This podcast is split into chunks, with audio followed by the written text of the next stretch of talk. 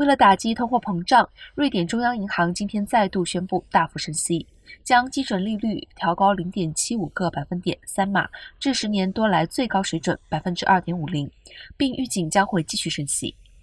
瑞典央行九月已将基准利率大幅调整一个百分点四码，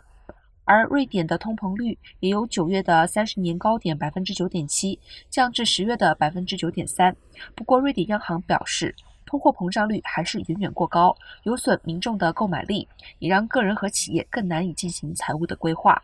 全球多国央行为了平抑失控物价而一再升息，却可能导致经济活动热度降低而落入衰退。